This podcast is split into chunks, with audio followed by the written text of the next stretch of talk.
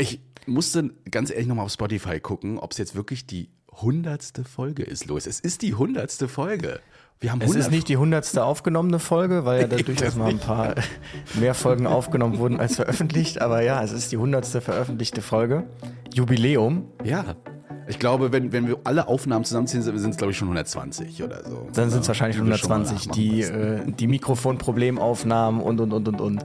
Und es gibt ja, immer noch eine geheime Folge, die wir noch nie veröffentlicht haben. Die wir noch nie veröffentlicht ja, haben. Wahrscheinlich auch nie veröffentlichen werden. Vielleicht in zwei, 10, 20 Jahren.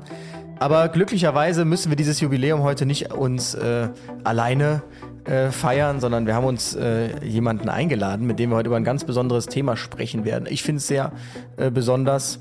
Und ähm, der ein oder andere, der aufmerksam zugehört hat, als wir die Nicola Winter bei uns im Podcast hatten, mit der wir ja viel über Briefings gesprochen haben, bei der, bei der Bundeswehr etc. und bei der Fliegerei. Und da sind wir auf einen Arzt zu sprechen gekommen. Und ähm, genau dieser Arzt sitzt heute hier. Und wer das ist, das erfahren wir nach dem Intro. Bis gleich. Say hello to a new era of mental health care. Cerebral is here to help you achieve your mental wellness goals with professional therapy and medication management support. 100% online. You'll experience the all new Cerebral Way, an innovative approach to mental wellness designed around you. You'll get a personalized treatment plan from a therapist, prescriber, or both in a safe and judgment free space. Your cerebral therapist or prescriber will outline a customized plan with clear milestones along the way so you can get to feeling your best. With Cerebral, you're not alone in your mental health journey. We're here to empower you to live a fulfilling life.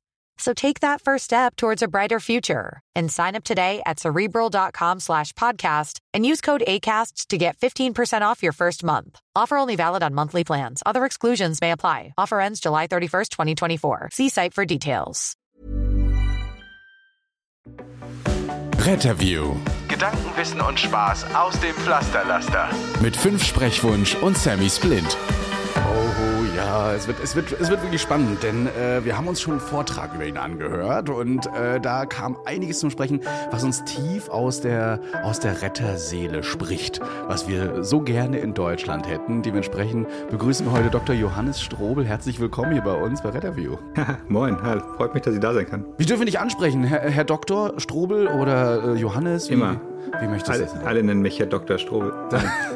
Johannes, witzigerweise sagen alle Strobel zu mir. Okay. Ähm, ich bin für alle Strobel. Also Strobel ist auch mein Vorname irgendwie. Ja. Aber Johannes, Buddy Strobel wie auch immer. So. Sehr gut. Ja, warum nicht? Äh, war, war das in, äh, in London auch so, als du damals äh, dort gewesen bist, dass man dich in Strobel also, genannt hat oder ja Johannes? Oder ja, genau. Johannes ging mir richtig auf den Keks, deswegen habe ich mich dort immer als Joe vorgestellt. Also in England bin ich Joe und hier bin ich der Strobel. Wie, wie, wie, kommt er eigentlich zu uns, Luis? Hast du ihn angesprochen? Ja, genau. Also das, das ist nämlich der Punkt. Ich hatte, so fing das an mit dieser Eskapade. Ich hatte zufällig, weil ich dem Deut der Deutschen Gesellschaft für Rettungswissenschaften folge, ähm, habe ich gesehen, dass du dort einen Vortrag gehalten hast bei einem Minisymposium anlässlich des 11.2., also des 112-Tages. Und ähm, so bin ich dann erst tatsächlich darauf aufmerksam geworden und fand das irgendwie ganz spannend, weil diese London äh, Air Ambulance, die hat ja jeder irgendwie so auf dem Schirm.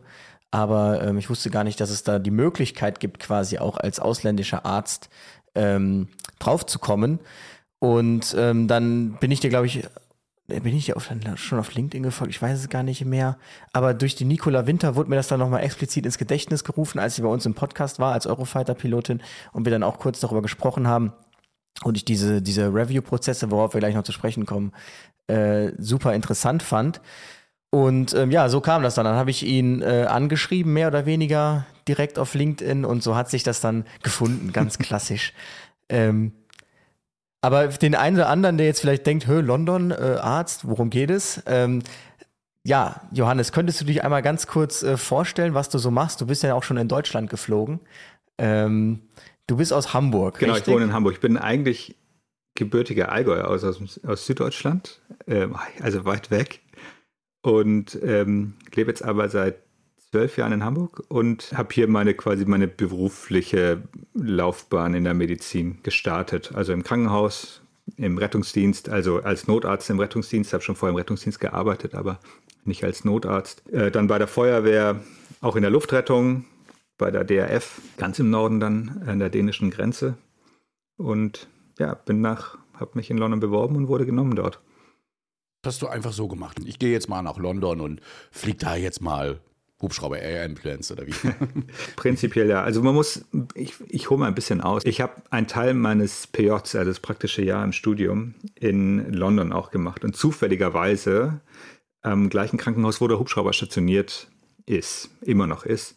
Ich kannte die damals, also man, wenn man im Rettungsdienst tätig ist, kennt man irgendwie London Hems, den Londoner Hubschrauber und weiß, dass sie irgendwie traumatologisch irgendwie da spezialisiert sind.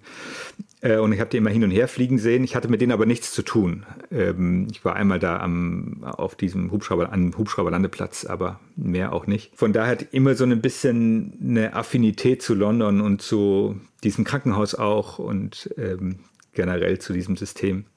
Vor zwei Jahren flatterte mir die Ausschreibung aus London ins Haus ähm, durch einen Freund und Kollegen, der mir das weitergeleitet hat, praktisch an dem Tag, als es veröffentlicht wurde. Ich gucke es mir an und denke mir, okay, jetzt oder nie. Also ich würde es mein Leben lang bereuen, würde ich mich nicht bewerben, auch wenn ich wahrscheinlich nicht genommen werde. Das war mein erster Gedanke.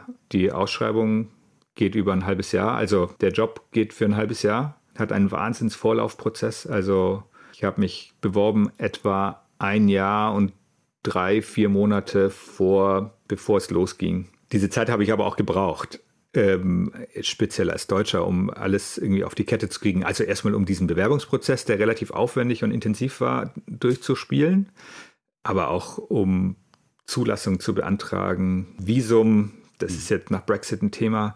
Zwischenzeitlich war ich mir auch nicht ganz sicher, ob es tatsächlich klappt, auch als ich die Zusage in London dann hatte, ob ich die Formalitäten erregeln kann. Das ist nach Brexit eine wahnsinnige Katastrophe. Also das war irgendwie gruselig.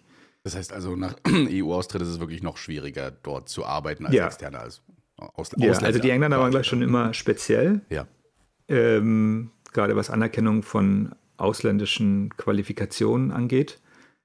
Aber nach Brexit ist es, also ich muss sagen, Hanebüchen. Es war, ich war über einen Zeitraum von einem halben Jahr ständig damit beschäftigt. Und zwar mit ständig meine ich zwei, drei Tage in der Woche für mehrere Stunden saß ich dran und hab, musste mich drum kümmern. Auf verschiedenste Art und Weise. Mhm. Und immer mit einem Feedback aus England. Und ich meine jetzt nicht den Hubschrauber, sondern die Zulassungsbehörde. So, ja, mal gucken, ob es klappt. Das heißt, selbst äh, als, als Arzt muss man sich darum bemühen, dass die Qualifikation anerkannt wird, dann auch? Ja, ja, ja. ja speziell aus nicht angloamerikanischen Ländern, mhm. weil bei uns die Ausbildung doch eine andere ist. Also beispielsweise äh, ich bin Internist. Das war übrigens ein Grund, weswegen ich auch gehadert habe, ob ich mich überhaupt bewerben kann als Internist. Ich bin Internist und Notarzt und es gibt ja immer viele Diskussionen in Deutschland, ob ein Internist Notarzt sein kann, ein guter Notarzt sein kann, ob das nicht nur Anästhesisten sein können. Und diese Diskussion kennen die in England nicht, weil es Notfallmedizin gibt und ähm, wie auch immer die Hintergründe für die Notfallmedizin sind. Daher kennen diese Diskussion nicht. Also ich war dort kein Kolibri, sagen wir so.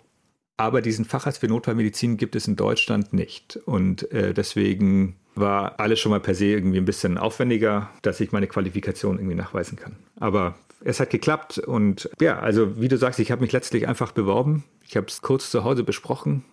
Können wir uns ein halbes Jahr in London vorstellen? Und äh, das konnten wir uns. Ja, würde, würde Schlimmeres kennen, ja.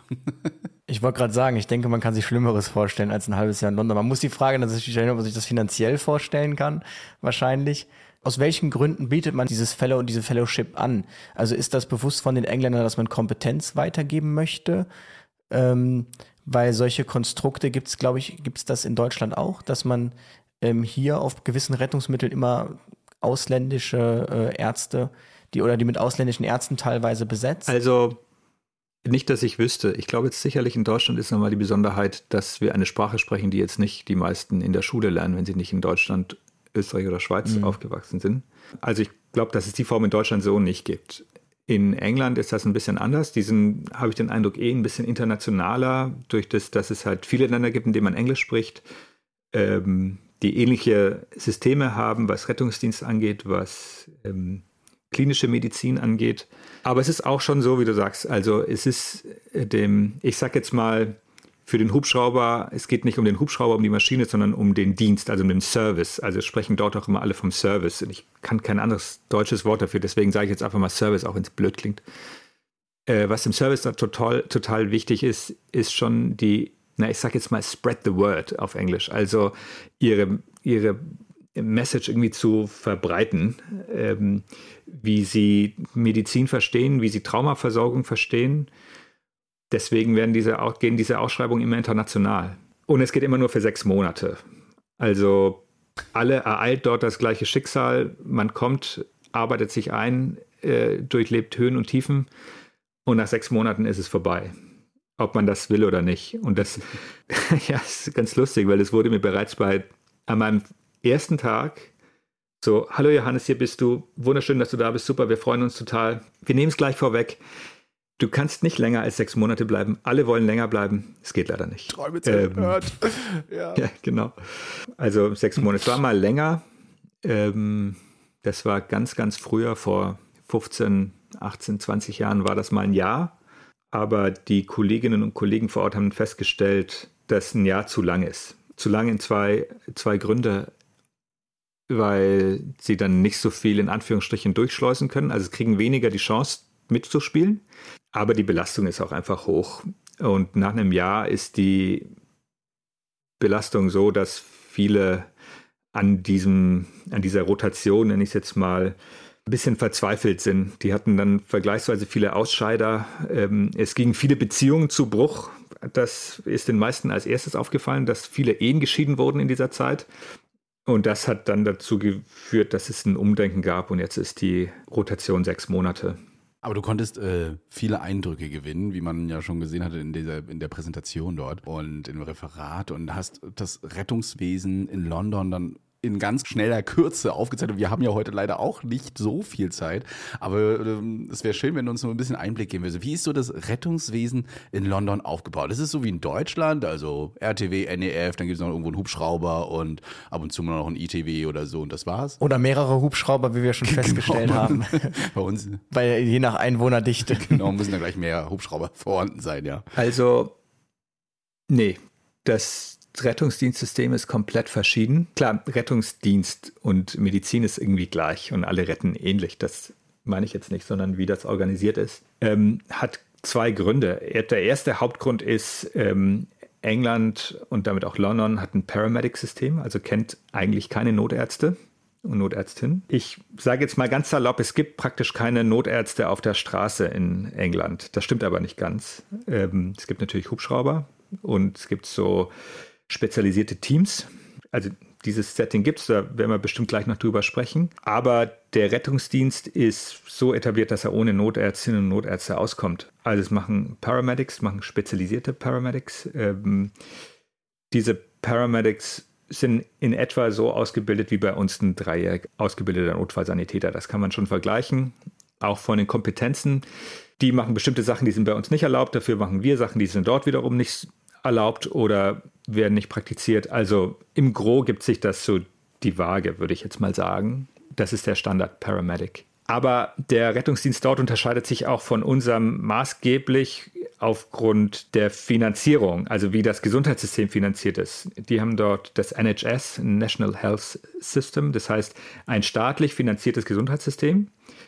Das heißt, die Leute haben keine Krankenversicherung, sondern es wird alles über den Staat finanziert, letztlich über eine Steuer. Der Engländer an sich sagt gerne mal, ja, unser Gesundheitssystem ist umsonst. Das stimmt natürlich nicht, sondern es kommt irgendwoher das Geld. Dieses NHS, da habe ich mir keine Freunde mitgemacht, weil ich immer wieder betont habe, dass ich dieses System ganz furchtbar finde. Also nicht per se, bevor ich hingegangen bin. Ähm, vorher fand ich es gar nicht so schlimm und dachte mir, es hat sicherlich auch Vorteile. Sondern als ich gesehen habe, dort vor Ort, jetzt in, mein, in meinem letzten halben, dreiviertel Jahr, wie dieses System gelebt wird. Und ähm, dieses System ist kaputt. Also es wird einfach seit 15 Jahren wandert kein Geld in dieses System und dann funktioniert das nicht. Könnten, da könnten wir jetzt irgendwie vier Stunden drüber sprechen, nur über dieses Thema. Und ich glaube, das soll es jetzt gar nicht so sehr heute drum gehen. Aber ich wollte nur sagen, Rettungsdienst agiert in England, speziell in London, in diesem Moloch, kann man fast sagen, London, in, einem, in einer Umgebung, die ähm, nicht ausreichend Ressourcen zur Verfügung stellt, Und ich bin mir sicher, dass deswegen Leute sterben, die in Deutschland nicht sterben würden, äh, weil die Versorgung schlechter ist.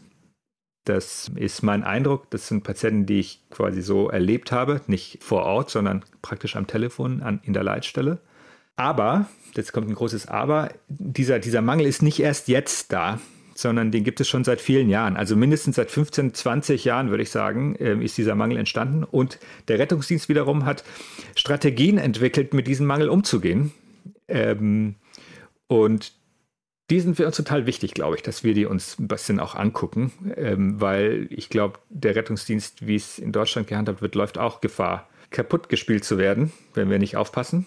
Und wir können uns Coping-Strategien aus England gern angucken, ähm, wie die damit umgehen. Also das finde ich jetzt interessant. Ich glaube, also würdest du dann sagen, dass das so zwei Extreme sind? Das Extrem Deutschland, wir haben nicht genügend Rettungsmittel, weil jeder sofort ein Rettungsmittel bekommt und wir einfach deshalb unsere Ressourcen in Anführungsstrichen verschwenden.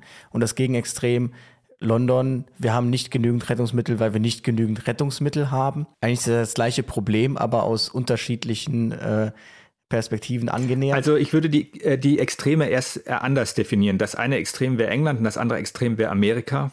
Ähm, komplett staatlich, ja. komplett ähm, ohne Krankenversicherung in Anführungsstrichen, komplett nicht staatlich, komplett alles privat irgendwie selber organisiert. Das wären die Extreme und Deutschland, denke ich, findet sich rettungsdienstlich, aber finanzierungstechnisch auch so ein bisschen in der Mitte oder Europa ist jetzt gar nicht jetzt Deutschland spezifisch. Engländer oder die Londoner, da habe ich es jetzt besonders mitbekommen, die kämpfen mit den gleichen Problemen vom System her wie wir. Damit meine ich ähm, steigende Anruferzahlen, dass die Leute wegen Quatsch anrufen, der überhaupt nicht ähm, rettungsdienstwürdig ist. Nur mit dem Unterschied dort, durch das, dass es NHS ist und die Regel des NHS ist, dass jeder, der einen Rettungswagen möchte, der bekommt einen. Also wenn du anrufst und sagst, hey, ich bin jetzt hier gerade im Hotel in London und mein Zehennagel ist so doll eingewachsen, ist so ärgerlich, kann ich einen Rettungswagen haben? Dann wird er in der Leitstelle zwar fragen, wollen Sie nicht ins Krankenhaus gehen? Das ist gegenüber, ich sehe es. Nee, ich brauche einen Rettungswagen. Dann darf der nicht sagen Nein. Also das heißt, jeder kriegt einen Rettungswagen. Und jetzt bist natürlich du mit deinem eingewachsenen Zehennagel der Patient, wo alle die Augen verdrehen und die unterste Kategorie und du wartest dann acht Stunden, zwölf Stunden, vielleicht länger auf deinen Rettungswagen oder auf dein Blaulichtauto. Das muss ja dann nicht ein Notfallrettungswagen sein. Aber er kommt. Das ist zum Beispiel ein Mechanismus, der in London angewandt wird, dass Notrufe in Kategorien eingeteilt werden und dann die Kategorien abgearbeitet werden. Höchste Kategorie kommt natürlich immer sofort dran, sobald ein RTW frei ist. Okay. Geschickt werden die losgeschickt zu einer höchsten Kategorie. Aber es gibt viele Leute, die warten. Und es gibt auch Leute, die Brustschmerzen zum Beispiel ist nicht höchste Kategorie, die dann bei Brustschmerzen zwei Stunden auf dem RTW warten. Und da weiß niemand, ob das jetzt ein STEMI ist dahinter oder nicht. Das meine ich mit, ähm, mhm. das ist ein unterversorgtes System. Jetzt ist ja in, in Deutschland das so, dass die Hubschrauber, also das ist sicherlich auch wieder jetzt regional abhängig, unabhängig, abhängig, je nachdem, aber das ist jetzt kein wirklichen Indikationskatalog gibt. Also wenn jetzt, der wird ja als Notarztzubringer angewandt. Das bedeutet, es kann auch sein, dass der Hubschrauber gibt es ja mancherorts zur Verweigerung fliegt, beispielsweise wenn jetzt kein bodengebundener Notarzt verfügbar ist. Wo fügt sich denn die Air Ambulance in London ein? Wird die dort auch einfach eingesetzt als ähm, Notarztzubringer in Anführungsstrichen, wenn es irgendwo gerade Engpässe gibt? Oder ähm, ist die einer bestimmten Prioritätsstufe zugewiesen, dieser ähm, Hubschrauber? Im Standardrettungsdienst ist eine Luftrettung nicht vorgesehen. Für ganz England nicht. Das bedeutet, die Hubschrauber, die unterwegs sind, und England hat eine sehr gute Abdeckung mit ähm, Hubschrauber, mit Hems, das ist alles Privatvergnügen. Das heißt, die Hubschrauber finanzieren sich selber. Die müssen sich also an medizinisch gesehen an vergleichsweise wenig Regeln halten. Also es gibt keine gesetzliche Regelung natürlich, wie die Hubschrauber einzusetzen sind, sondern die sind alle Charity, also Wohltätigkeitsorganisationen, die nur durch Spenden leben und so ist es auch in London. Äh, dieser Hubschrauber wird nur durch Spenden finanziert und sie machen daher ihre eigenen Regeln, was sie machen wollen. Jetzt ist es natürlich nicht Wilder Westen. Ich glaube, als sie angefangen haben, wurde das damals so gesehen, das ist ja hier Wilder Westen. Was soll denn der Scheiß mit dem Hubschrauber jetzt in der Stadt rumfliegen? Aber das System ist schon ziemlich ausgeklügelt und zwar der Hauptunterschied, was jetzt Alarmierung angeht, ist, dass immer einer aus dem Team in der Leitstelle sitzt. Und zwar, das ist immer ein Paramedic. Das heißt, die Paramedics, die angestellt sind beim Hubschrauber, haben einen 50% Job, 50% äh, Leitstelle und 50% klinisch tätig ähm, im Team auf der Straße. Das mochten die mal mehr, mal weniger, weil es super anstrengend ist, wahnsinnig herausfordernd. Also ich habe immer wieder den Kopf geschüttelt, wie die das so gut hinkriegen. Und was die machen, also sitzt einer aus dem Team am Schreibtisch und scannt er in seinem Dienst 3000 Notrufe. Scannt diese Notrufe und guckt, was ist was für uns was ist was für das Team. Also es geht jetzt gar nicht so sehr um den Hubschrauber. Der Hubschrauber wird nur gesehen als Mittel zum Zweck, den, den, das Team zum Patienten zu kriegen. Ähm, der wird nicht als Transportmittel gesehen. Also 95 Prozent der Patienten werden nicht im Hubschrauber transportiert, sondern ähm, bodengebunden im RTW. Also wesentlich höher als in Deutschland, aber das liegt jetzt auch speziell an London, weil natürlich die Strecken weit, äh, relativ kurz sind. Nur in London, aber nicht auf dem Land. Nö, im Land da wird natürlich dann auch schon mehr transportiert.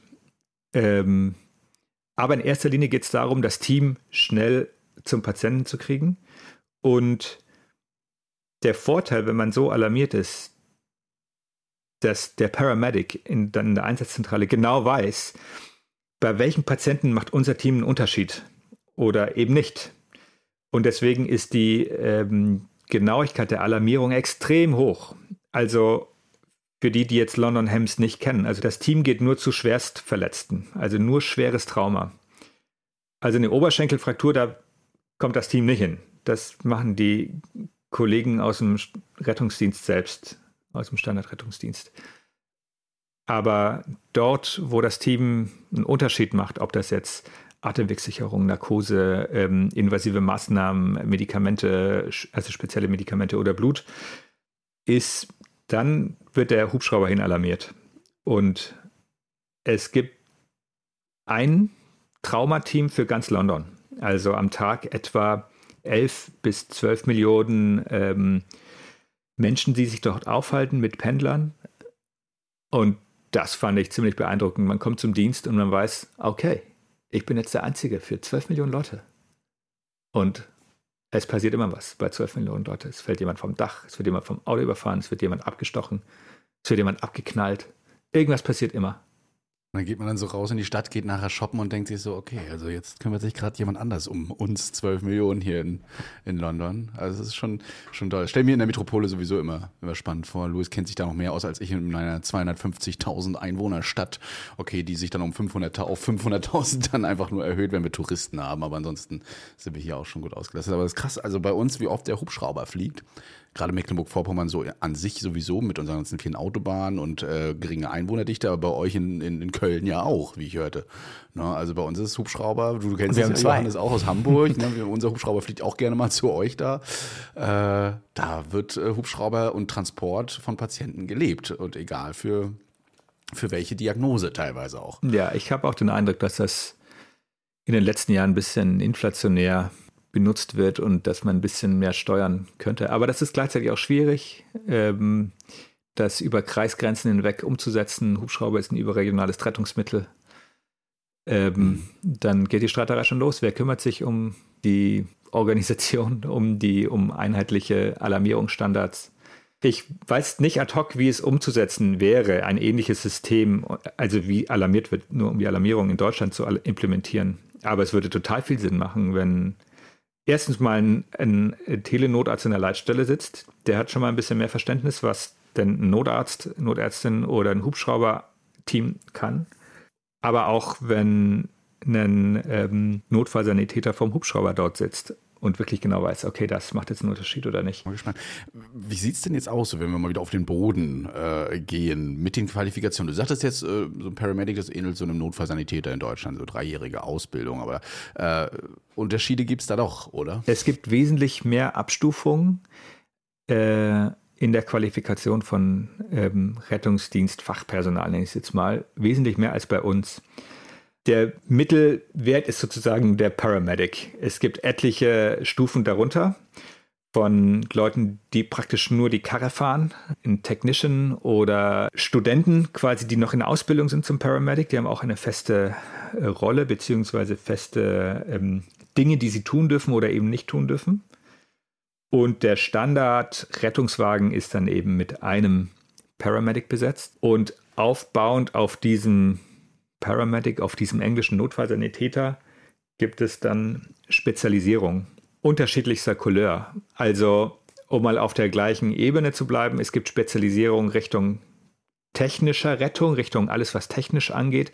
Die heißen in London HART, das heißt Hazard Area Response Team, glaube ich. In anderen Gegenden England, mhm. Englands heißen die ein bisschen anders, aber das gibt es häufig.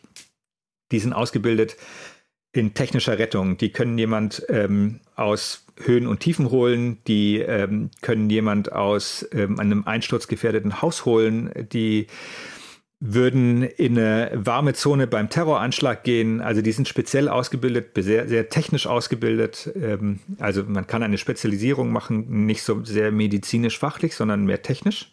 Quasi das SEK des Rettungsdienstes. Ja, genau, das ja. SEK des Rettungsdienstes. Das hören Sie, glaube ich, auch selber ganz gern, wenn man das so Ihnen sagt. Ja. Ähm, äh, aber das ist total spannend, wenn man natürlich auch nochmal Input kriegt, wie man bestimmte Sachen lösen kann, aber auch gleichzeitig man Sachen abgeben kann, über die ich mich als Notarzt nicht kümmern muss, weil hart ist da, die machen das.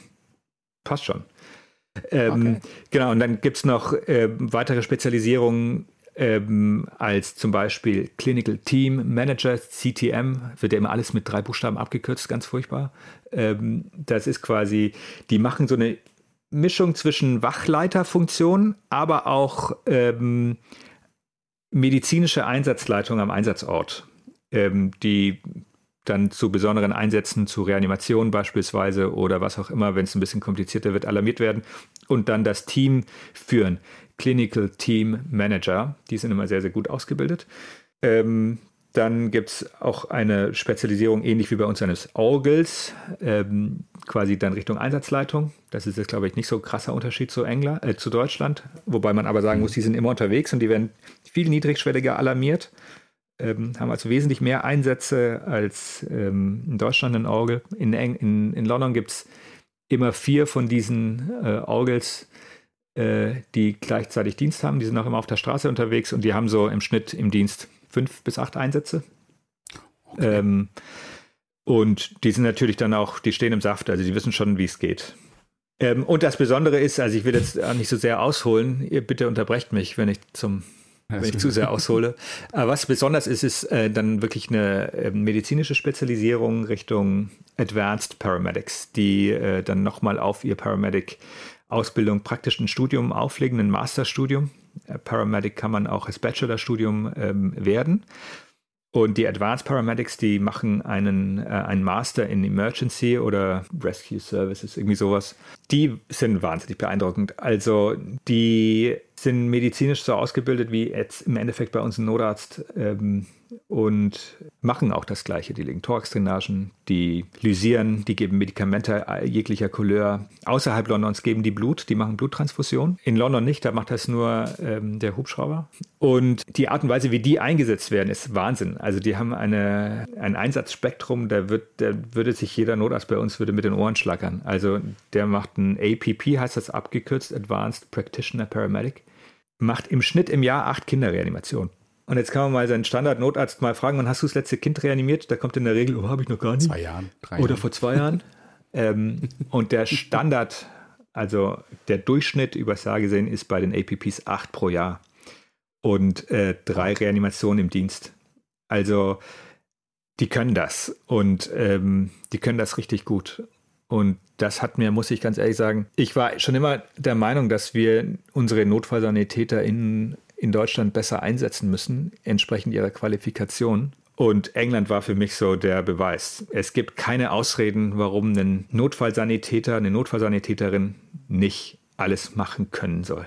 Alles andere ist Quatsch. Also man kann das alles trainieren, man kann sich auf alles ausbilden und nicht sechs Jahre Studium befähigen, ein, ein guter Notfallmediziner in der Präklinik zu sein schreibe ich mal mit einem ganz großen Stift gleich mal auf für uns hier, ja. Das Sanitäter, alles. Ja. Äh, ich, ich bin ja, ich weiß nicht, ob du das mitbekommen hast, ich äh, bin selbst gerade noch in der NFS-Weiterbildung, also als von Rettungsassistent auf NFS und merke nochmal so einen Riesenschritt, ne, der da reingeht. Ich bin jetzt im dritten Lehrjahr mit drin, Alter, was die da raushauen. No, ne? das ist wirklich bombastisch. Ich bin super begeistert davon. Es freut mich auch. Konnte jetzt nach meinem Urlaub, in dem ich mich äh, weiter ausbilde, äh, das ist das erste Mal ein. Jetzt macht richtig Spaß. Ne? Wenn du weißt, aha, da. Und dann geben wir das Medikament und dann ist auch alles gut. Und der Notarzt kommt nur noch rein und sagt, finde ich gut, ihr habt alles im Griff und tschüss. Na, also das funktioniert schon und bestimmt bei einigen. Ähm, das nehmen wir mal so mit in unsere ganz kurze Pause und danach quatschen wir nochmal weiter, wie du das so erlebt hast mit denen. Aber du hast ja schon eigentlich viele Eindrücke gegeben mit den, mit den Advanced Paramedics und so weiter. Also bis gleich. Cool fact a crocodile can't stick out its tongue. Also, you can get health insurance for a month or just under a year in some states. United Healthcare short term insurance plans, underwritten by Golden Rule Insurance Company, offer flexible, budget friendly coverage for you. Learn more at uh1.com. Mich hat das gerade so ein bisschen erinnert an den Field Supervisor aus äh, Wien. Weil die Wiener sind ja für mich der Beweis, dass man aus extrem wenig, die sind ja auch Rettungssanitäter von der Ausbildungsdauer. Und die werden dann durch ganz viele Lehrgänge einfach aufqualifiziert, Notfallkompetenz, Intubation, Venenzugang etc., bis man dann irgendwann Field Supervisor werden kann und dann ähm, zu jedem Einsatz mitfährt, wo es ums Eingemachte geht, also ähnlich wie in, in London der Hubschrauber fliegt. Und ich fand das auch beeindruckend. Also der sagte ja für ihn, also er hatte, ich glaube, er kann es an zwei Händen nicht mehr abzählen, wie viele Kinderreanimationen er schon hatte. Also die fahren ja wirklich nur zu solchen High-Code-Einsatzspektren und sind entsprechend dann genau die Leute, die man ja haben möchte eigentlich, ähm, wenn es ums Eingemachte geht. Also nicht, oh Gott, neue ungewohnte Situation, sondern jemanden, der da mit völliger Routine reingrätscht und sagt, äh, wir machen das jetzt so und so und so. Ich hatte das jetzt schon 10, 20 Mal. Ähm, also cool, scheinbar ähm, nicht nur nicht nur in Wien so, sondern eben auch in andere, andere Länder und Städte haben das auch schon erkannt.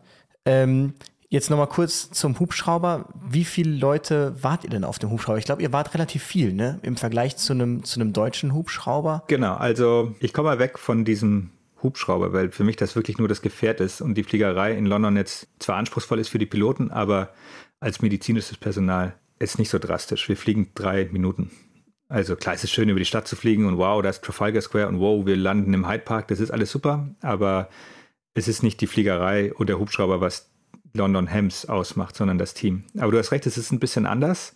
Äh, Im Tagdienst äh, besteht das Standardteam aus im Hubschrauber zwei Piloten. Die fliegen immer zu zweit, weil der Luftraum sehr, sehr kompliziert ist in der Fliegerei. Und das medizinische Team besteht aus drei in der Regel. Ähm, ein Oberarzt, die Oberärzte sind ähm, dort dauerhaft. Die bleiben also nicht nur sechs Monate. Die sind in der Regel ansässig an den Londoner Traumazentren und machen im Schnitt vier Dienste im Monat. So, also einmal in der Woche kommen die. Ähm, also ein Oberarzt, Consultant, dann ein Fellow, so wie ich. Wir machen das, wenn wir dort sind, 100 Prozent. Wir machen nur das und bleiben eben nur sechs Monate, also haben einen hohen Durchsatz an Fellows. Und dann ist noch ein Paramedic mit dabei, ein Flight Paramedic. Und der Paramedic, alle Paramedics haben quasi eine Spezialisierung. Also die sind entweder, kommen die aus HART, also aus diesem, aus dem SEK, ähm, oder sind Clinical Team äh, Manager, also so wie so Wachleiterfunktion, äh, Einsatzleiterfunktion. Oder sie sind ähm, APPs, also die, die Hälfte etwa von den äh, Flight Paramedics waren APPs. Genau, das ist der Team am Tag. In der Nacht fliegt der Hubschrauber aber nicht. Ähm, dort sind wir im Auto unterwegs, deswegen ist es total egal, wie man zum Einsatz kommt, ob man fliegt oder fährt. Es geht ums Team. Dort ist in der Regel so, dass man zu zweit unterwegs ist. In der Regel machen die Nachtdienste die Fellows und ein Paramedic. Aber das Auto nimmt in der Nacht exakt das gleiche Equipment mit wie im Hubschrauber. Ist nichts unterschiedlich. Das würde ich sagen, ist der größte Unterschied, wie das Team aufgebaut ist. Ähm, jetzt werde ich häufig gefragt, warum denn zu dritt? Was soll denn der Quatsch? Und ähm, man muss schon sagen, die Schwere der Einsätze erfordert häufig ein Drei-Personen-Team. Also es kann auch sein, dass am Tag jetzt mal jemand ausgebildet wird, ähm, dass ein Paramedic, dass es quasi ein Arzt ist und zwei Paramedics, der in Ausbildung ist.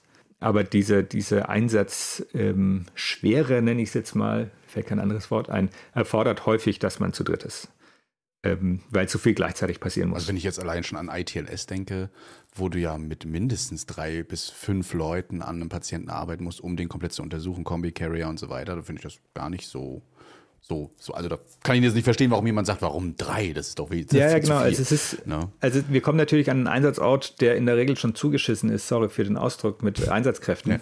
Ja. Ähm, Also es mangelte uns fast nie irgendwie an Personal. Jetzt widerspricht sich das ein bisschen, was ich vorher gesagt habe. Ähm, Das soll es aber gar nicht, weil das häufig mit äh, First Responder Einheiten aufgefüllt werd, wird, die aber keine Transportkapazität darstellen. Aber äh, Einsatzkräfte hatten wir in der Regel genug da, die man auch gut dirigieren kann, äh, die auch gut ausgebildet sind, muss man auch dazu sagen. Aber ich meine, die Einsätze brauchen dieses Drei-Personen-Team für invasive Maßnahmen, das einfach schneller geht dann. Also ich merkte häufig, wenn ich nachts unterwegs war, dass man schon an seine Grenzen kommt als Zweierteam, wenn man jemand narkotisieren muss, intubieren muss, dann braucht er Blut, der muss irgendwie seine Brüche geschient bekommen haben und dann braucht er Thoraxdrainagen. Jeder, der im Rettungsdienst ist, der so einen Einsatz erlebt hat, der, da weiß man, da ist man wirklich am Rödeln. Und gleichzeitig will man immer schnell sein weil der Patient gehört ins Krankenhaus, nicht in RTW. Wie war das so für dich am Anfang? Also ich dachte jetzt tatsächlich, ihr werdet auch nachts zu dritt unterwegs. So, ja, der Fellow ist zwar da, der kann sich das dann so ein bisschen mit angucken, mitarbeiten, aber es ist ja immer noch der, der eingewachsene Arzt dabei. Und jetzt sagst du gerade im Nachtdienst, ähm, warst du dann alleine mit dem Paramedic unterwegs. Ähm, wie war das für dich? Also waren so die ersten Alarmierungen wie das erste Mal rausfahren, zum ersten Mal noch dieses, bin ich jetzt überhaupt dem gewachsen, was jetzt gleich kommt? Oder wie hast du das empfunden? Also dazu muss man sagen, man hat, wir haben eine Einarbeitungszeit von sechs Wochen, die extremst intensiv war. Also man hat mir das vorher gesagt, stell dich, zieh dich warm an für diese sechs Wochen. Und ich dachte mir, was wollt ihr denn von mir? Ist halt, wir machen halt Dienst. Und ja, da muss ich ein paar Sachen lesen. Ja, passt schon. Aber diese Einarbeitungszeit war, also die hat mich schon umgegrätscht, muss ich sagen. Und das geht jedem so, ähm, weil in dieser Einarbeitungszeit müssen alle SOPs verinnerlicht werden. Ich werde in jeder einzelnen SOP geprüft. Es gibt 65 SOPs, also 65 Prüfungen. Ähm, dann kommen noch die Prozeduren dazu, die, die man machen muss. Also ich werde geprüft in Reboa, in Thorakotomie, in Intubation, in Beatmung. Für jede Sache gibt es eine eigene Prüfung. Ich werde geprüft in Equipment. Ich muss das Equipment rauf und runter beten können. Ich musste sagen können, dass die Absauge nur von 0 Grad bis 40 Grad funktioniert ordentlich. Ähm, solche Sachen. Also ich musste wirklich das Equipment kennen und können. Ähm, und erst wenn man alles abgehakt hat, und dazu kommt natürlich, dass man Standardeinsätze macht, also 40-Stunden-Job im Einsatzdienst, äh, wo ich natürlich überwacht werde, schrägstrich ähm, gecoacht werde. Ähm, und nach diesen sechs Wochen guckt man alle meine Einsätze an, sagt, okay, der Strobel hat ein entsprechendes Potpourri an Einsätzen und der war total nett, hat nicht so viel auf den Boden gespuckt und der kann auch seine Sachen den lassen wir jetzt zum Prüfungstag zu. Und dann hat man einen Prüfungstag, ähm, an dem man quasi gegrillt wird, von oben bis unten. An, es kann alles gefragt werden zu SOPs, zu Hintergründe Medizin. Neben den Einsätzen, die man dann quasi als Zweierteam macht und eine Ärztin in meinem Fall ähm, hat mich dann bewertet. Und dann wurde gesagt, okay, er kann es oder er kann es nicht. Ähm, und wenn man es nicht kann, kriegt man nochmal eine zweite Chance. Und wenn man die zweite Chance nicht kann, dann war es das in der Regel, außer es gab jetzt spezielle Umstände. Ähm, also der Druck war hoch, ähm, die Belastung war hoch, muss ich sagen. Und dann erst geht man in die Nachtdienste, wo man alleine ist. Ähm, und da hast du recht, da muss man sich auch erstmal akklimatisieren. Vorher habe ich zwei, drei halbe Nachtdienste, also bis 12 Uhr mitgemacht, ähm, damit man am nächsten Tag wieder fit ist zum Training. Äh, und ich erinnere mich sehr gut an mein erstes Nachtdienstwochenende ähm, im Oktober. Und ähm, mir hat es die Hosen ausgezogen, muss ich ganz ehrlich sagen. Ich dachte, das ist hier Krieg. Das kann doch nicht sein, was, was in dieser Stadt in der Nacht los ist. Die stechen sich alle ab. Ich hatte in meinem ersten, in meinen ersten drei Tagen Nachtdienst sechs Tote. Ähm, im ersten am ersten Nachtdienst vier Messerstechereien hintereinander. Ähm, eine Thorakotomie, ähm, und Schießereien, ein Tag von diesen drei Nachtdiensten, nur Einsatzstellen mit mehreren Verletzten, fünf Einsätze in dieser Nacht, immer mindestens zwei Verletzte. Ähm, und das, das ist, also das kennt man nicht aus einem deutschen oder aus einem anderen Rettungsdienst. Backstage of London hier. Also wer sich nochmal überlegt, ne, als Tourist dort, das läuft im Hintergrund ab. Ja, nee, also das war wirklich schon erschreckend. Und aber auch, als ich quasi meinen allerersten Einsatz, der erste, der erste Tag auf dem Hubschrauber tatsächlich, also die Einarbeitung findet praktisch nur auf dem Hubschrauber statt. Ich sah mich selbst eins als einigermaßen erfahrenen Notarzt, hatte irgendwie, habe irgendwie dreieinhalbtausend Notarzteinsätze in Deutschland absolviert, irgendwie acht Jahre Boden gebunden und ein paar Jahre in der Luftrettung und dachte mir so, ich habe es hab's ja schon gesehen. Ich meine, die kochen ja nur mit Wasser, das wird schon alles passen. Und ähm, erster Tag ist eine Observation Shift heißt das. Ähm, also ich gucke nur zu, kein Hands-on für mich. Also nur, sorry, wenn ich die ganzen Anglizismen benutze. Ich weiß, es ist furchtbar, aber es war jetzt wie die letzten halbes Jahr irgendwie ist das so drin. Also nur zugucken und zu schauen, wie läuft's ab. So, wie, wie geht das hier? Ähm, und wir sind, wurden alarmiert zur Messerstecherei, erster Einsatz. Und ich dachte mir, ja gut, jetzt fahren wir dahin. Habe ich auch schon ein paar Mal erlebt in Hamburg, eine Messerstecherei. War immer irgendwie alles halb so wild. Und dann war das eine Patientin, die sich quasi suizidieren wollte mit Messerstichen in Brust und Bauch.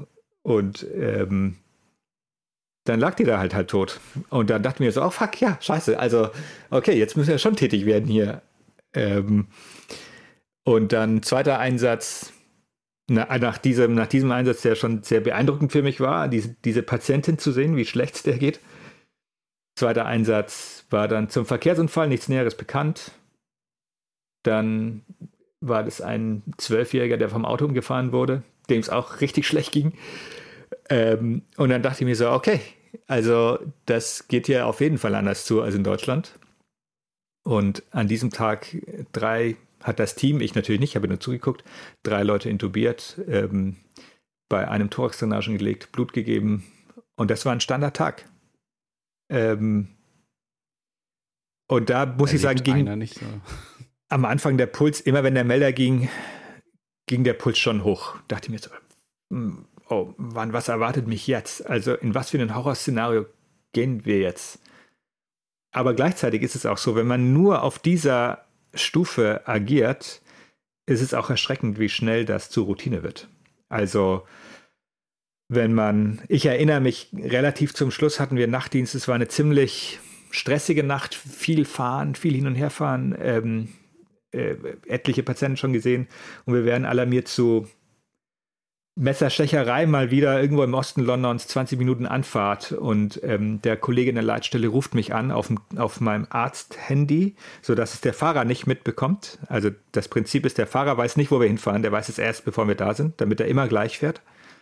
Und er ruft mich an und sagt, hey Strobel, ihr fahrt jetzt zu einer Messerstecherei, äh, vier Patienten, zwei davon Kinder unter 15 Jahren oder unter 12 Jahren. Und dann dachte ich mir so, okay, gut, fahren wir halt dahin. Das arbeiten wir ab, so wie jeden anderen Einsatz. Und ähm, es war dann alles halb so wild. Die waren alle irgendwie ein bisschen verletzt, aber es war nicht so dramatisch. Wir haben die dann noch nicht mal begleitet. Und ich habe diese Situation besprochen mit meinem Paramedic, als wir diese Einsatzstelle verlassen haben im Auto und dann Zeit hatten zu reden und diesen Einsatz debrieften. Da werden wir sicher gleich noch drüber sprechen.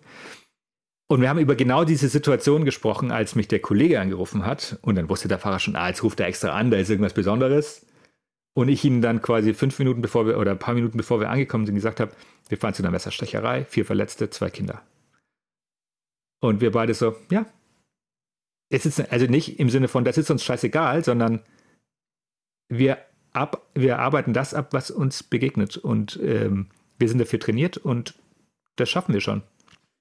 Äh, und das fanden wir beide schon irgendwie so wie, das soll jetzt nicht arrogant klingen, ganz im Gegenteil, aber wie routiniert man dann durch viel Erfahrung jetzt in diesem System an diese Einsätze rangeht. Und das hilft.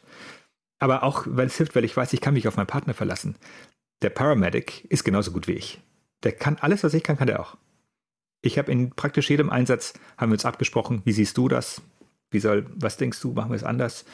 Ähm, und wenn wir nicht einer Meinung waren, dann haben wir es kurz diskutiert und haben uns ähm, dann geeinigt. Es kam häufig vor, dass ein Paramedic zu mir gesagt hat, Strobel, mach das mal nicht. Du machst jetzt das, das und das. Okay, gut. Aber es kam auch das, davor, dass ich zu einem Paramedic gesagt habe, nee, wir machen jetzt zuerst das und dann technische Rettung oder wir machen das und dann das. Ähm, Richtig gut, oder? Weil äh, Kommunikation wird ganz groß geschrieben, auch in der Notzahnausbildung mittlerweile sehr doll, ne, dass alles besprochen wird, alle Feststellungen mit dem Partner besprochen werden. Wenn der mal kurz weg war, weil er was geholt hat, wird er sofort in, in, in Kenntnis gesetzt. Oder wenn halt äh, irgendwas gerade schief läuft, also dann machst du halt 10 vor 10. Ne? Ja, ja. Äh, und sagst kurze Auszeit, Team Briefing Und vor allem, wie oft ist man in Deutschland irgendwie äh, am Krankenhaus und sagt dann so nachträglich, also hast du gesehen, was der da gemacht hat? Das hätte ich ja nicht gemacht. Und so und so. Aber es hat dann irgendwie, ich weiß auch noch nicht, ich hab, bin mir auch noch nicht so im Klaren, ob das wirklich noch so alte hierarchische Konstrukte sind. Es hat irgendwie dann keiner so den Mumm, das einfach mal anzusprechen, weil, habe ich auch den Eindruck, weil man irgendwie auch so Angst hat, dann diskreditiert zu werden, weil es dann vielleicht doch tatsächlich einfach eine schlechte Idee war. Und wir dann ja so in Deutschland sind, ah, was erzählst du denn da so? Ne? Insofern ist das ja echt ein, ein, ein ideales äh, System, wie man sich Qualitätsmanagement ja eigentlich vorstellt. Ja, genau, das hat natürlich noch mehrere Dienste. Mir ist es übrigens aufgefallen, als ich euren Podcast gehört habe mit Nicola und ihr gesagt habt, da gibt es diesen Arzt in London, diesen deutschen Arzt in London. Und ich dachte mir so, warum reiten Sie denn auf diesem Arzt so rum? Ich, warum sagen Sie nicht Kollege?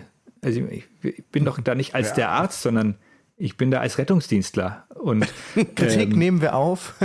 Nee, das ist mir, das ist mir irgendwie, das ist mir aufgefallen. Ich, ich finde das jetzt natürlich nicht schlimm. Ich bin ein Arzt und das steht natürlich auch zu, aber in erster Linie bin ich Teil des Teams im Rettungsdienst und das ist das, glaube ich, das Unterschied im Mindset dort. Die Hierarchien sind viel flacher.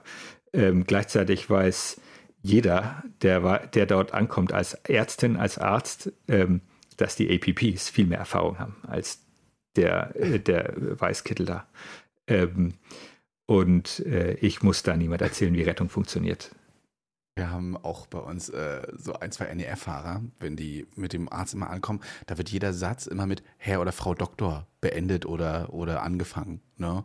Und die Ärzte schon teilweise mit den Augen rollen und sagen, oh, ja, gib mir die Spritze, ist in Ordnung so. Ne? Also, und während wir die dann mit Vornamen ansprechen, dann, Herr Doktor, möchten Sie äh, das auf 10 aufgezogen haben? Herr Doktor, hier, oh. Na, also klar, die haben eine höhere Ausbildung und so weiter, aber wir sehen sie auch größtenteils als Teil des Teams. Ich glaube, das ist aber auch Ich glaube, das Ja. wird sich in Deutschland auch ändern. Ich meine, wenn die jungen Willen mehr werden, dann ähm, die jungen Wilden. ja, So. dann wird sich das, glaube ich, schon ändern. Und äh, vor allem, wenn äh, die NotfallsanitäterInnen sich mehr emanzipieren, was sie tun werden. Ich glaube, die Rettungsdienstlandschaft in zehn Jahren wird in Deutschland wesentlich anders aussehen. Ähm, mit weniger Notärzten, mit äh, mehr Kompetenz äh, bei den Nichtärzten. Und äh, da freue ich mich drauf, weil so wie es jetzt ist, ist es irgendwie nicht so gut. Ja, es ist, glaube ich, gerade diese Übergangsphase, die muss man jetzt, glaube ich, einfach aussetzen. Ich denke auch, die wird sich rauswachsen langfristig. Gerade das merkt man ja irgendwie, dass tatsächlich auch irgendwie so, es wirkt so ein bisschen so, ohne jetzt in dieses Thema abschweifen zu wollen, so wie so zwei Parallelstrukturen, so die Ärzte und die Nichtärzte. So ganz extrem hat man ja den Eindruck, begegnet man dem in Bayern, wo ja dann äh, wirklich ein sehr schwieriges Verhältnis irgendwie herrscht zwischen Not- oder ärztlichem Personal und Rettungsdienstpersonal, wo man ja wirklich sagen muss, das sind irgendwie so zwei Systeme, die da gerade so, die einen so voll nach SOPs, die anderen, ähm, wir machen das jetzt mal so Freestyle. und so. Genau, Freestyle. Und ähm, ich denke auch, das wird sich mittelfristig rauswachsen.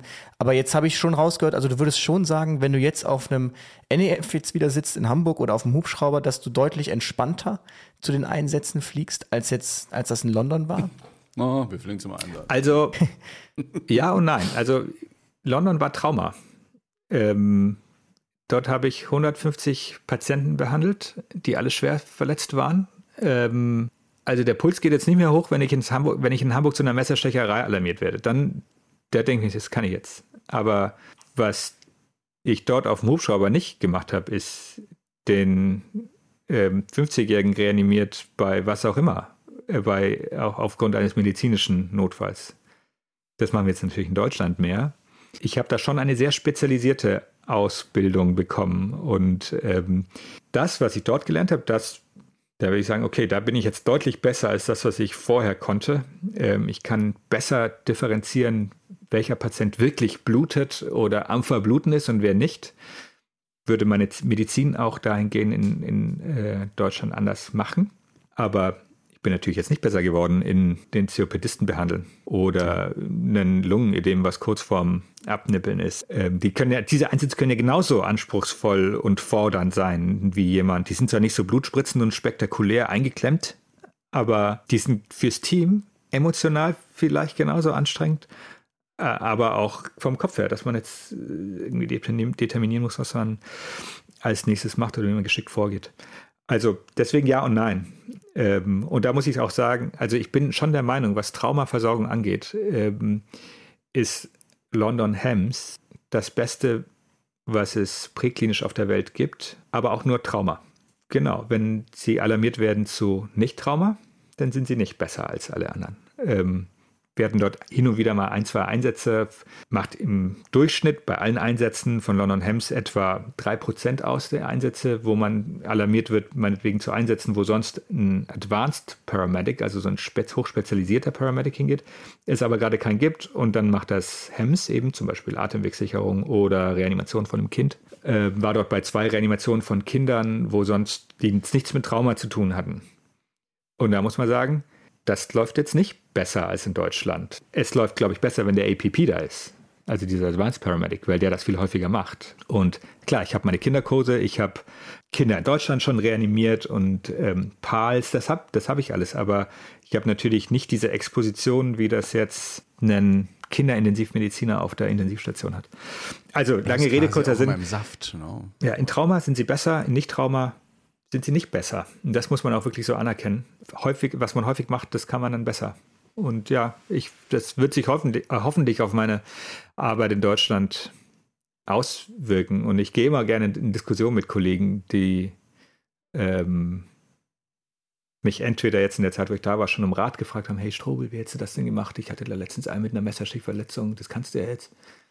Oder wir hatten da letztens den, ein, den, den Eingeklemmten da und dann haben wir das alles gemacht. Und ähm, ich gehe mal gerne in Diskussion und sage, okay, das würde ich jetzt so und so machen oder das ist in England anders als in Deutschland. Ähm, ob das jetzt besser ist, können wir diskutieren oder nicht. Also das ist auf jeden Fall. Mhm. Also das ja. heißt, du bleibst äh, durch gerade die Exposition dieser Einsätze weitaus mehr in, im Traumasaft, also bist dann in den SOPs voll drin. Das ist das, was wir ja immer so ein bisschen kritisieren in Deutschland, dadurch, dass du ja so viele Bagatelle hast, wo du das alles nicht anwendest, die Standardarbeitsanweisung. Ich habe mal durchgezählt, wie viele äh, ähm, Organigramme wir so also im Notsan ähm, lernen müssten. Wenn man das jetzt ganz genau sind, sind es so 70 innerhalb von drei Jahren werden die ja so ausgebildet. Ne? Äh, aber die kommen ja meistens in der Praxis gar nicht großartig zur Anwendung, weil du eben oft zu Bagatellen fährst, was ja jetzt in deinem Bereich nicht so ist. Wenn ich jetzt da aber Fehler mache oder ähm, ein Einsatz sehr, sehr schlimm war, ihr sagt ja, Briefing ist sowohl vorher als auch nachher immer drin. Äh, Qualitätssicherung ist in London gerade da ein großes Thema. Ne? Also da wird viel getan, habe ich herausgefunden. Was wird da alles gemacht? Gibt es ein Hot Debriefing, Cold und, und, und so weiter oder wird da noch mehr gemacht? Ähm, das war das, was mich mit am meisten beeindruckt hat gar nichts, also mehr als tatsächlich diese Einsatz, äh, diese Einsätze, war die Art und Weise, wie Qualitätsmanagement dort gelebt wird. Der Begriff heißt Governance, beschreibt ein bisschen mehr als reines Qualitätsmanagement, was man in Deutschland unter Qualitäts, oh, wie langweilig Management versteht, sondern ähm, das war tatsächlich total spannend. Also ähm, ist eine Fehlerkultur, die ähm, gelebt wird. Ähm, mit flachen Hierarchien. Natürlich werden Einsätze gedebrieft. Das ist fester Bestandteil eines jeden Einsatzes. Ich musste zum Beispiel in meiner Einsatz, äh, in einer Einarbeitungszeit ein schriftliches Debrief von jedem Einsatz nachweisen. Ähm, und so ein Debrief, insbesondere jetzt in der Einarbeitung, geht Stunde, eineinhalb von einem Einsatz, der vielleicht 45 Minuten dauerte. Und es wird jeder Moment auseinandergenommen von Okay, der Alarm kam. Was hast du dann gemacht? Ja, wir sind zum Hubschrauber gegangen. Was willst du denn von mir? Ja, wir fragen mal die Piloten. War da alles in Ordnung? Gab es irgendwas, was euch aufgefallen ist? Oder die Feuerwehrcrew? Ist euch irgendwas aufgefallen? Ja, wir haben gesagt, Strobel kam jetzt hier von 9 Uhr. Eigentlich sollten wir von 10 Uhr oder von 11 Uhr kommen. Können wir es nächstes Mal anders machen. Also, ist jetzt vielleicht ein bisschen übertrieben dargestellt, aber selbst Kleinigkeiten, die wir gar nicht, über die wir gar nicht nachdenken, werden einmal kurz angesprochen. Oder die Fahrt im Auto dorthin. Wie war die Navigation? War das alles gut? Ähm, es gab irgendwelche Sachen, die auffällig waren. Natürlich dann im Einsatz. Was hast du alles gemacht? Wie hast du es gemacht? Wie war die Entscheidungsfindung? Wusst, waren alle auf, auf dem Schirm, dass sie wussten, was passiert? Ähm, die Triage-Entscheidung im Sinne von, wo geht's hin? Welches Krankenhaus? Wie fahren wir dahin? Weiß das Krankenhaus Bescheid? Wie war die Übergabe? Und ähm, das wird verschriftlicht, jetzt insbesondere in der Einarbeitungszeit. Und dann vor dem Ende der Einarbeitungszeit wird jeder Einsatz durchgegangen und gesagt, okay, das waren deine Learning Points. Ach, guck mal, du hast immer wieder das hier falsch gemacht. Hast du damit, hast du damit ein Problem? Müssen wir das nochmal üben? Oder wie auch immer. Aber auch später wenn, werden Debriefs gemacht, also ein Hot Debrief äh, direkt am Einsatzort oder nach Übergabe mit der Crew.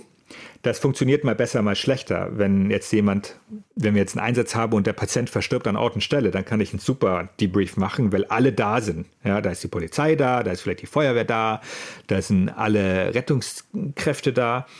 Aber wenn ich jetzt einen Schwerverletzten habe, den ich transportiere, dann ist ja in der Übergabe im Krankenhaus nur noch wir und der RTW da, der vielleicht nur Transportkapazität ist und gar nicht so viel am Patienten gemacht hat.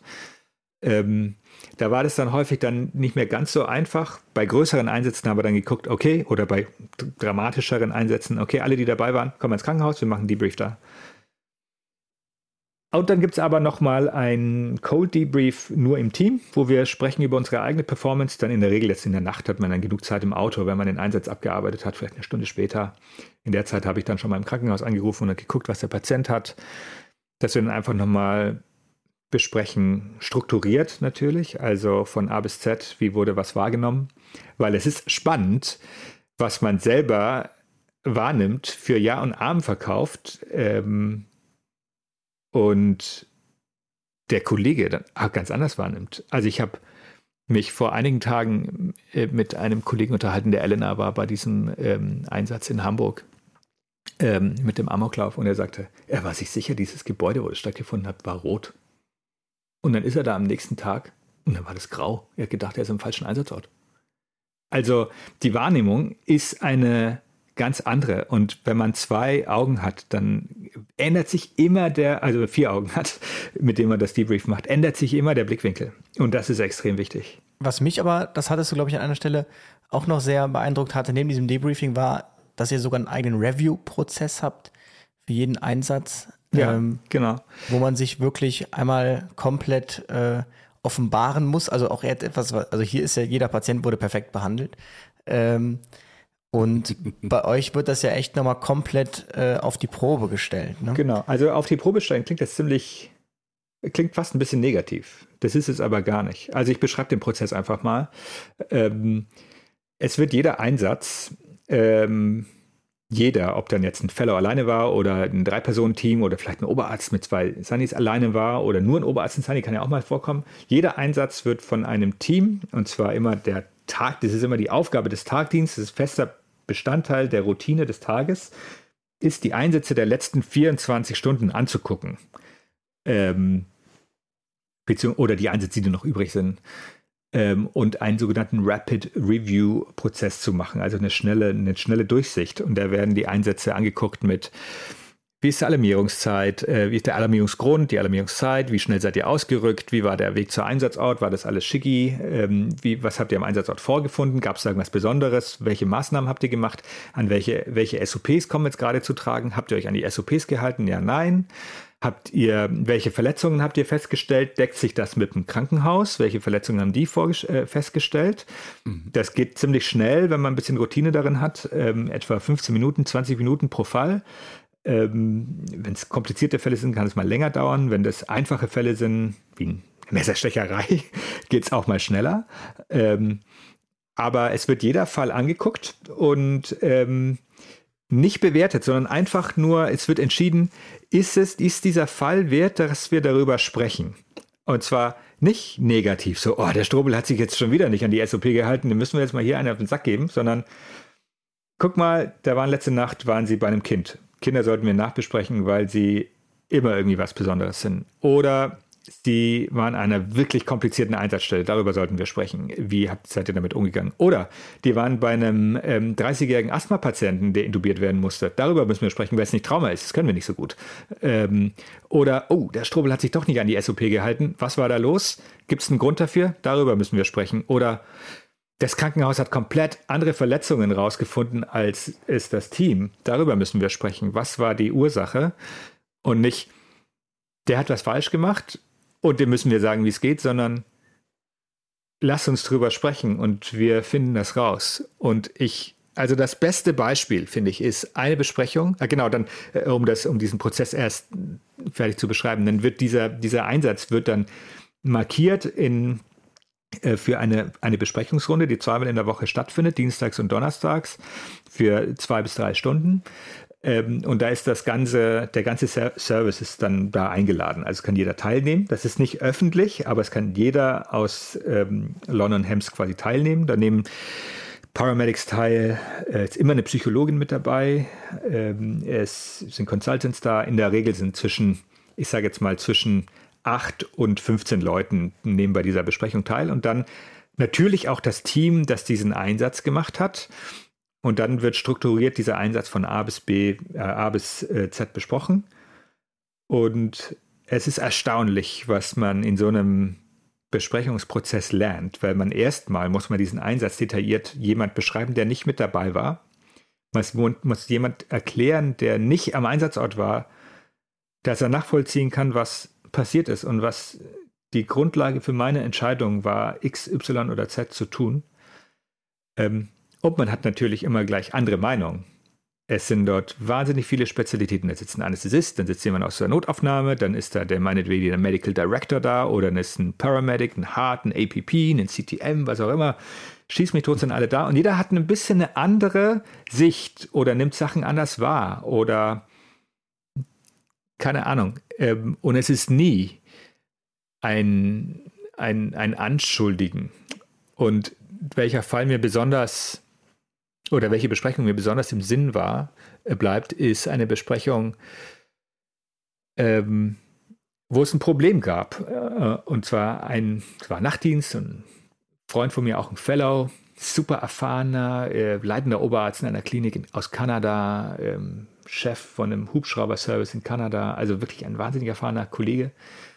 Und der hat ähm, jemand nicht intubiert gekriegt. Und die äh, äußerlichen Probleme in diesem Einsatz waren gewaltig. Die hatten kein RTW, ähm, die waren irgendwie in 20 Zentimeter tief im Wasser, konnten den Patienten da nicht rauskriegen. Es hat geschüttet wie aus Eimern.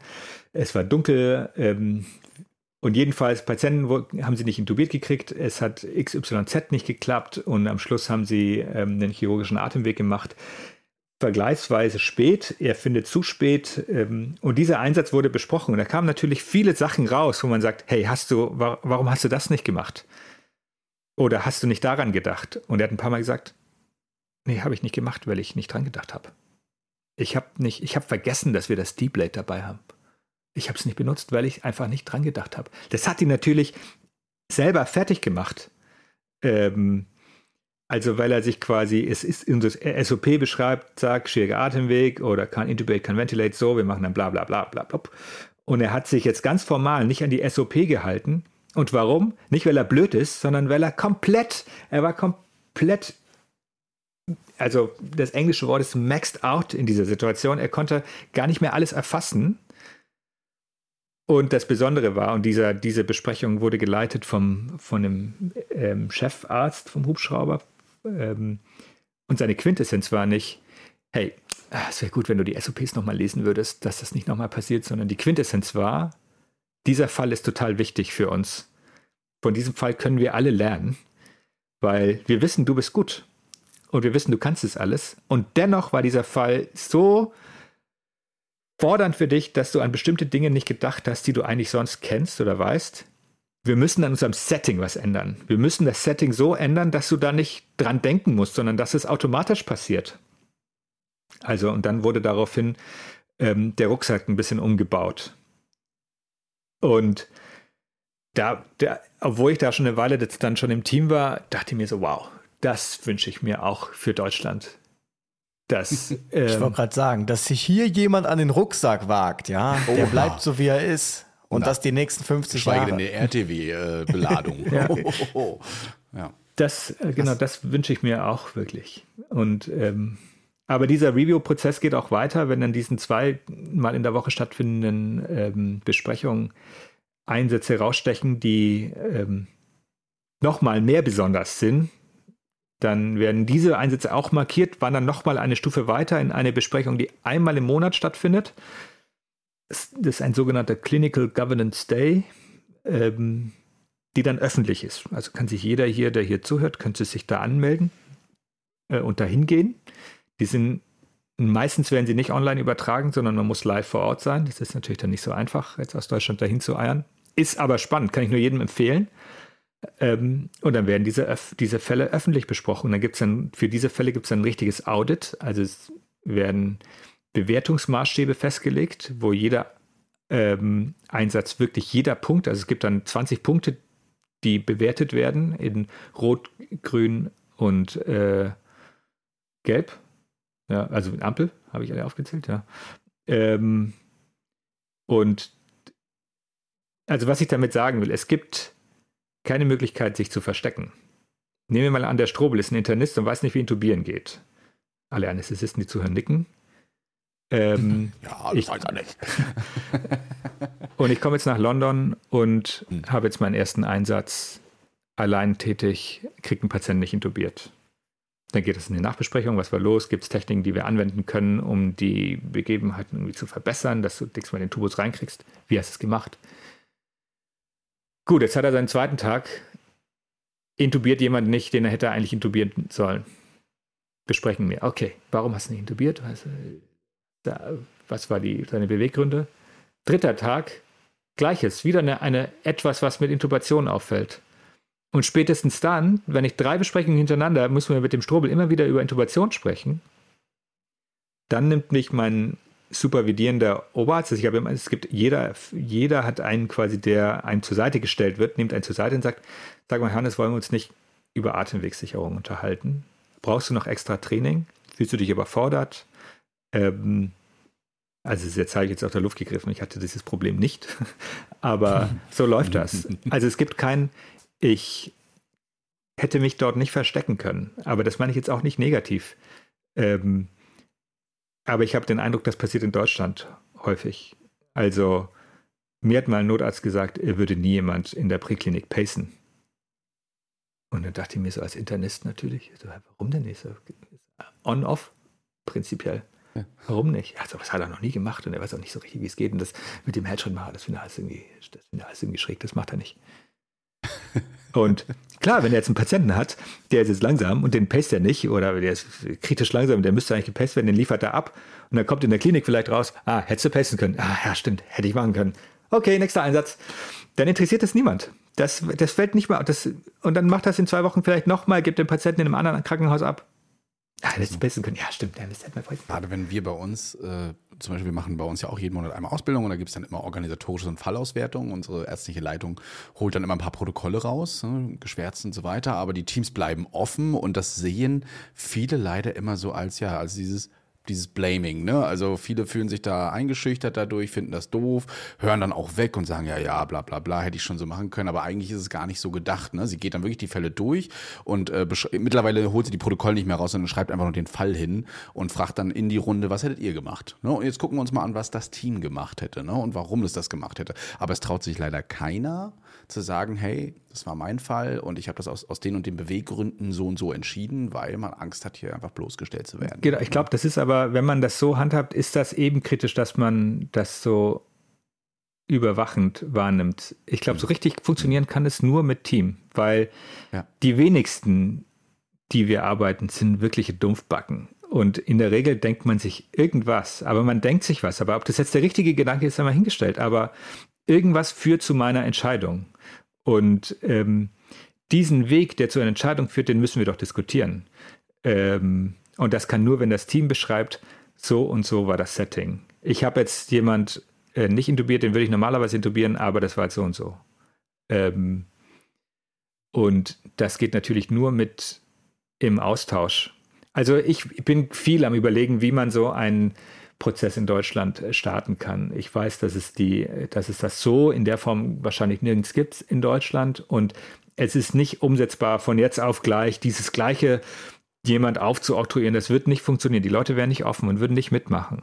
Mhm. Ähm, aber ich glaube, es kann schon gehen, wenn man sagt, okay, wisst ihr was, wir führen jetzt einmal im Monat eine, äh, eine Fortbildung ein, von mir aus über Zoom, da muss niemand sich äh, bewegen und wir besprechen einfach nur Fälle, die richtig gut liefen. Äh, wir mhm. sprechen erstmal nur über die Fälle, wo es gar nicht aufkommt, dass jemand vielleicht was nicht so gut gemacht hat. Weil von diesen Fällen können wir auch total viel lernen. Und selbst bei einem Puppeleinsatz, der total langweilig ist, von mir aus eine, eine, eine KTW-Rutsche, ähm, gibt es Punkte, die man rausziehen kann, wo man sagt, ah, ja, gut, das ist gut, dass wir darüber gesprochen haben. Mhm. Ähm, und ich glaube, so könnte man anfangen. Und ähm, dann könnte man anfangen, in kleinen Teams miteinander einfach nur Fälle vorstellen zu lassen, ohne Kritik oder Feedback. Und dann kommt man langsam in eine Kultur, wo man weiß, okay, diese Umgebung, wo ich mich hier befinde, ist sicher. Und mir ging es so, als ich angefangen habe in diesem Review-Prozess, dass meine Fälle dort angeguckt wurden, ähm, war es für mich super unangenehm. Also es war mir echt unangenehm, über meine Fälle zu sprechen, auch über Fälle zu sprechen, wo ich überfordert war. Und es gab viele Fälle, wo ich überfordert war, gerade am Anfang. Ähm, und zum Schluss war es so, dass ich enttäuscht war, wenn in so einer Runde nicht ein Fall von meinen besprochen wurde. Ich sagte, ich will immer meine Fälle besprechen, äh, mhm. weil ich will wissen, was ihr dazu denkt. Also hättet ihr was anders gemacht? Hätte ich was anders machen können? Ähm, oder war das gut oder nicht gut? Ja, das. Ähm, ich glaube, es ist möglich in Deutschland. Es wird zwar nicht so gelebt, es gibt verschiedene Gründe dafür, aber ich bin mir sicher, da können wir hinkommen. Und wenn man im Kleinen startet, geht das. Ich glaube auch eine Gewohnheitssache. Ja, ne? Also klar. wenn man das regelmäßig macht und die Leute erstmal hinzwingen würde am Anfang und sagen würde, wir machen das jetzt, ne? Und komme was wolle und so weiter. Und die dann vielleicht feststellen, das ist gar nicht so schlimm. Ne? Oder es bringt mir auch Mehrwert, weil ich ja dadurch auch wieder lerne ne? und, ja. und, andere Sichtweisen habe, dann könnte das durchaus klappen. Manchmal ist es auch so, ich meine, es gibt besondere Fälle, die drehen ja immer die Runde irgendwie im Rettungsdienst, wenn man jetzt jemand sagt, Klassisches Beispiel ist immer bei der Kinderreanimation. Jemand reanimiert ein Kind. Das weiß doch die Wache sofort innerhalb von einem halben Tag, dass der äh, Schieß mich tot da ein Kind reanimiert hat. Und hast du gesehen, die haben gar nicht das und das gemacht. Was sind das für Idioten? Die hätten doch so und so machen müssen. Also, wenn man so auf dem Flurfunk Fälle bespricht, da bekommt doch derjenige gar nicht die Chance, sich zu erklären, was die was wirklich los war. Vielleicht haben sie es gemacht und einfach ist es in der stillen Post hängen geblieben und jemand anders hat gesagt, das haben sie ja gar nicht gemacht. Ähm, oder vielleicht hat es eine Entscheidung gegeben, die vorher dazu geführt hat, dass man XY eben anders gemacht hat. Ähm, also ich, ich finde es zwingend notwendig, wenn man gut werden will, ähm, dass man so einen Prozess macht. Und das ist, glaube ich, so ein nächster Punkt ist. Wir denken alle, wir sind gute Rettungsdienstler, aber bin ich ein guter Rettungsdienstler, nur weil ich nett bin in der Übergabe in der Notaufnahme und die Leute mich in der, in der Klinik mögen oder meine Kollegen gerne neben mir im Auto sitzen? Ähm, und wenn ich jetzt sagen will, bin ich denn gut, wie messe ich das denn? Also woher weiß ich, dass ich gut bin? Wie kann ich messen, dass ich wirklich das kann, was ich kann? Mhm. Und wenn ich irgendwie eine Form weiß, wie ich es messen kann, dann wie kann man das vielleicht sogar noch verbessern? Ähm, und das sind, glaube ich, die entscheidenden Schritte, die wir uns in unserem Qualitätsmanagement stellen müssen und das noch zu wenig gemacht wird. Qualitätsmanagement wird in Deutschland gern so mit, äh, ja, ja, jeden Monat muss man einmal die Spritzen zählen und gucken, dass sie nicht abgelaufen sind. Wie langweilig ist denn der Scheiß? ähm, oder äh, genau, Zirs, was für ein Scheiß ist ein Zirs? Ja, auf keinen Fall mache ich das. Ähm, aber Qualitätsmanagement, äh, und darum mache ich diesen Begriff Governance äh, total gerne, ist so viel mehr. Das ist ähm, ne, flache Hierarchien, das ist Fehlerkultur, das ist ähm, messen, was man kann, messen, was man besser machen kann. Also Stichwort, wieder so Anglizismus, Clinical Effectiveness. Macht das, was wir machen, macht das überhaupt Sinn? Ähm, reden wir über unsere Fälle, ähm, tragen unsere Fälle nach außen. Das ist alles Qualitätsmanagement und das ist alles andere als langweilig. Ähm, das muss man, glaube ich, hier in Deutschland den Leuten noch ein bisschen beibringen. Ich denke schon tatsächlich, dass es zumindest einen Rettungsdienstbereich gibt, der da auf einem guten Weg ist. Zumindest ist es auch der, wo es dann bald den Field Supervisor geben wird und wo auch schon gezisst wird. Insofern werde ich das, denke ich, denen auch nochmal äh, sagen, dass sie sich vielleicht mal mit dir in Verbindung setzen sollen, weil ich finde das auch unfassbar inspirierend. Und ich denke auch, wenn man irgendwie Rettungsdienst dann so ein Mikro hinhält, die fangen ja auch alle an zu reden, automatisch. Also die fangen an, ihre, die wollen ja reden, ihre Meinung zu irgendwas kundtun. Und wenn man das dann wirklich schafft, in ein Setting zu überführen, ähm, wo das dann als angenehm empfunden wird, dann kann ich mir schon vorstellen, dass es genauso ist, wie du sagst, dass man richtig Bock hat, auch seine Fälle vorzustellen und ähm, darüber zu diskutieren, zu sprechen. Natürlich müssen dann irgendwie da mehrere Parteien auch mitziehen. Das wäre natürlich dann auch cool, wenn dann wirklich auch jemand aus der Klinik da ist und auch sagen kann, ja gut, bei uns war das jetzt irgendwie ein bisschen anders oder kam das anders an, damit man so die Kette hat. Ja. Aber ähm, ich denke schon, ähm, wenn man das möchte, dann kriegt man das auf jeden Fall. Man muss jetzt nicht wirklich die hilflose Person, also da auch da gibt's auf jeden Fall was zu briefen wahrscheinlich, äh, die klassische C2-Intox. Aber ähm, Klar, ich denke schon, Fall. dass man wie sich. Man, mit dem spricht, zum Beispiel. Genau, zum Ich Beispiel, warum ist es eskaliert plötzlich? Können wir drüber Also ich reden. denke auch, dass man da so einen Indikationskatalog durchaus ähm, finden könnte, wo man sagt, okay, hier wird auf jeden Fall so strukturell gebrieft. Aber da muss man halt von ganz oben, glaube ich, dann auch Bock drauf haben. Das ist immer schade, dass das dann irgendwie ähm, so, das ist ja immer so das Klassische, viele haben gute Ideen, aber so wirklich an, an den Entscheidern bleibt es dann hängen. Das sind dann so wenige, die müssen es leider dann auch gut finden. Ne? Ja, wahrscheinlich äh, läuft das auch ein Stück weit über die Kostenträger, um ganz ehrlich zu sein, weil ähm, dadurch werden wir besser, dadurch können wir Ressourcen besser einsetzen. Ähm, das ist alles eine Struktur davon. Und wenn man die, die die Kohle bereitstellen, überzeugt, wenn man die ärztlichen Leiter Rettungsdienste überzeugt, ähm, wenn man die äh, Leiter Rettungsdienste überzeugt, ähm, dann, und das geht. Ich bin mir sicher, das geht. Und ähm, noch bin ich ultra motiviert aus England, diese Sachen mitzunehmen. Und es gibt super viele gute Leute in Deutschland, die das machen. Die, es gibt Kurse zu Qualitätsmanagement. Ähm, es gibt Experten auf dem Gebiet, ähm, die wir alle nicht so wahrnehmen und so als ultra langweilig empfinden. Aber das ist es wirklich nicht. Und das macht uns äh, besser. Und das ist auch der Grund, warum ich denke, die in London sind besser als die anderen. Nicht, weil sie Thorakotomien machen, wie sehr häufig, oder die, die Reboa machen als gefühlt einzige, sind nicht die einzigen, aber gefühlt, sondern es ist diese Struktur dahinter, die das alles ermöglicht. Das macht die besser. Ähm, und das ist jetzt nicht nur London, sondern das ist auch, sind auch die Hubschrauber, die anderen Hubschrauber in England, die ähnliche Systeme haben. Ähm, ich kenne jetzt nur das London, ich rede nur über das Londoner System, aber die machen das auch alle und die machen das besser als wir. Und das müssen wir jetzt einfach auch mal sagen. Da gibt es Leute, die sind besser. Ist ja okay.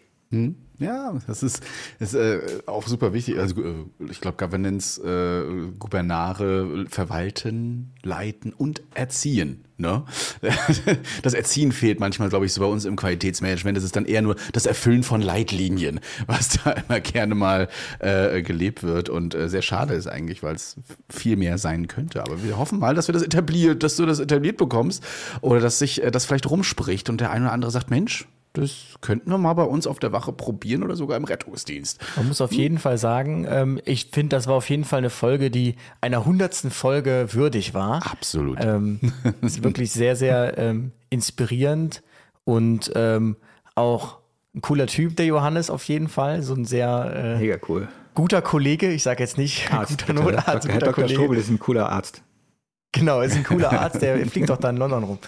Und ähm, danke dir, dass du dir heute am Morgen diese Zeit genommen hast. Ähm, vielen Dank, dass du uns daran äh, hast teilhaben lassen. Und ich denke, ähm, wer Kontakt aufnehmen möchte, der kann sich da gerne auf verschiedensten Wegen an dich wenden. Ich denke, es ist auch wichtig, das jetzt wirklich weiter zu spreaden. Und ähm, vielleicht kommen wir dann irgendwann hin. Das wäre auf jeden Fall cool. Danke dir auf jeden Fall. Und ja, äh, danke euch. Jeder viel Erfolg weiterhin auf deiner Mission jetzt. Nimm es mit raus in Und viel Welt Erfolg und bei den internistischen Einsätzen vor allem, ne? Das kann ich gar nicht mehr. Muss ich mal EKG durchlesen. Comic 4, ach verdammt, das kann ich nicht. Ja, das wäre auf jeden Fall doof. Nee, äh, vielleicht sieht man uns, äh, sehen wir uns ja auch mal in Hamburg. Ich meine, Luis kommt da ja auch öfter mal hin nach Hamburg jetzt mittlerweile. Ne, ICE-Strecke einfach ran. Für mich ist es jetzt auch kein großer Weg. Und wenn wir beide mal da sein sollten, dann schreiben wir dich an und dann geht's mal Bitte, an den Jungfernstieg und dann trinken wir da abends mal ein kleines Bierchen Kennt- zusammen. Hoffentlich nicht am Jungfernstieg, kennt bessere Ecken. Ah, okay. Gibt bestimmt schönere Orte, aber die kannst du uns dann zeigen. Okay. Ja. Ja, super. Vielen Dank, dass ich da sein durfte. Das war sehr spannend. Und danke für euer Interesse auch. Ja, auf jeden Fall, immer. Auf jeden Fall. Sehr viele spannende Sachen. Ich glaube, wir hätten damit auch noch drei Stunden füllen können. Ich glaube Gut. Alright. Johannes, Dr. Strobel, alles Gute soweit. Und ja, euch da draußen vielen Dank fürs Zuhören. Wenn ihr Fragen habt oder ganz direkte Fragen an den Johannes, dann könnt ihr info.retterview.de einfach stellen. Wir leiten die weiter. Ne? Und wenn ihr Kontakt aufnehmen wollt, auch das vermitteln wir euch gerne. Ne? Das ist kein Problem, wenn ihr jetzt ihn gar nicht findet, aber er ist auf LinkedIn unterwegs, habe ich gesehen. Und man findet auch, wenn man das eingibt, findet man so viele Kontaktmöglichkeiten. Aber wir machen das auch gerne möglich. Also, vielen Dank fürs Zuhören. Kommt gut über die Runden. Viel Spaß in der nächsten Woche und bis dann. Ciao, ciao. Retterview Gedanken, Wissen und Spaß aus dem Pflasterlaster. mit fünf Sprechwunsch und Sammy Splint.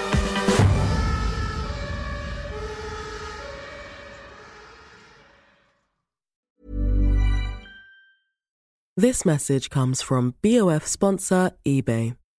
You'll know real when you get it. It'll say eBay Authenticity Guarantee. And you'll feel it. Maybe it's a head turning handbag, a watch that says it all, jewelry that makes you look like the gem, or sneakers and streetwear so fresh every step feels fly. eBay gets it.